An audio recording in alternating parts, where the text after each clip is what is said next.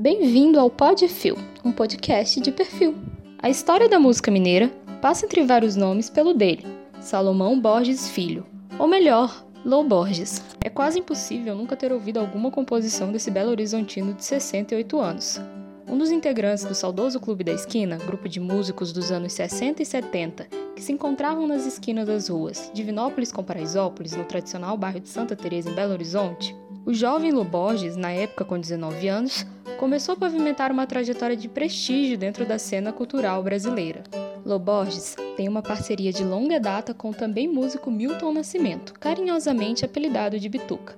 Ambos foram idealizadores do disco Clube da Esquina, um dos mais importantes álbuns brasileiros.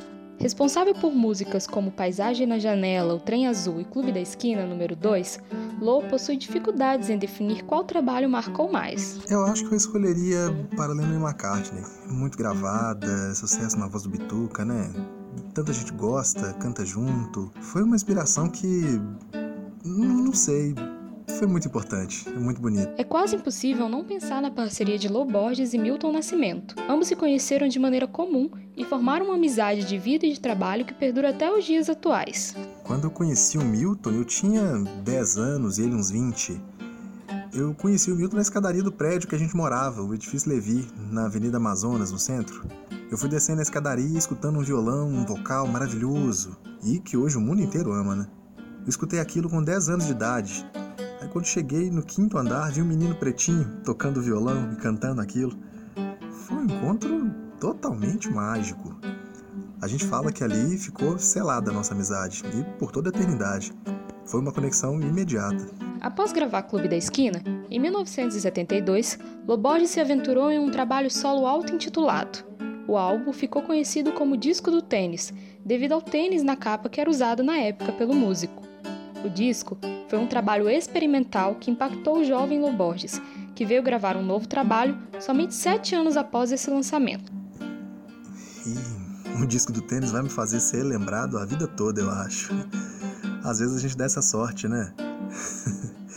e quase que o disco não sai, acredita? É porque a gravadora bateu o pé, que só queria um disco do Milton, que era o Clube da Esquina. Eles falaram que não queriam um disco duplo, com cara de adolescente, mas o Milton bateu o pé. Ele falou que se não gravasse comigo, ele ia fazer o projeto com outra gravadora. Aí o resultado foi o disco do tênis, que eles gostaram. No começo nem me queriam, mas depois gostaram do disco e me deram até um contrato. Ao longo do processo criativo, alguns improvisos foram feitos. Essas ações, meio sem querer, caracterizaram muitos trabalhos do artista. Um deles é a icônica capa de seu primeiro disco, um tênis desgastado que caracterizou o trabalho. Ah, aquilo foi porque eu não queria minha foto na capa. Eu tava meio revoltado com censura, era ditadura. E foi meio que na brincadeira, assim, que foto vai pôr na capa? Aí alguém falou, ah, fotografa esse tênis velho, que só ele só usa ele. Aí eu topei e me virou isso. Até engraçado. Não tem como não pensar no cunho político das letras de Loborges. O mineiro viveu a ditadura militar e coloca em suas composições um pouco do seu posicionamento. Loborges é enfático ao definir a importância de se posicionar e trazer uma mensagem às gerações mais novas. Faria. E faço. Porque, olha bem, eu vejo na plateia jovens de 20 anos.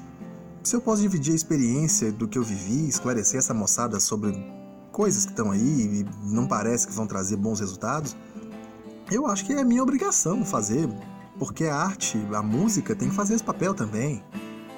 Sobre a qualidade de suas composições, que continuam aclamadas mesmo após anos, a história de Loborges ressalta a busca por encontrar seu lugar e saber ocupá-lo.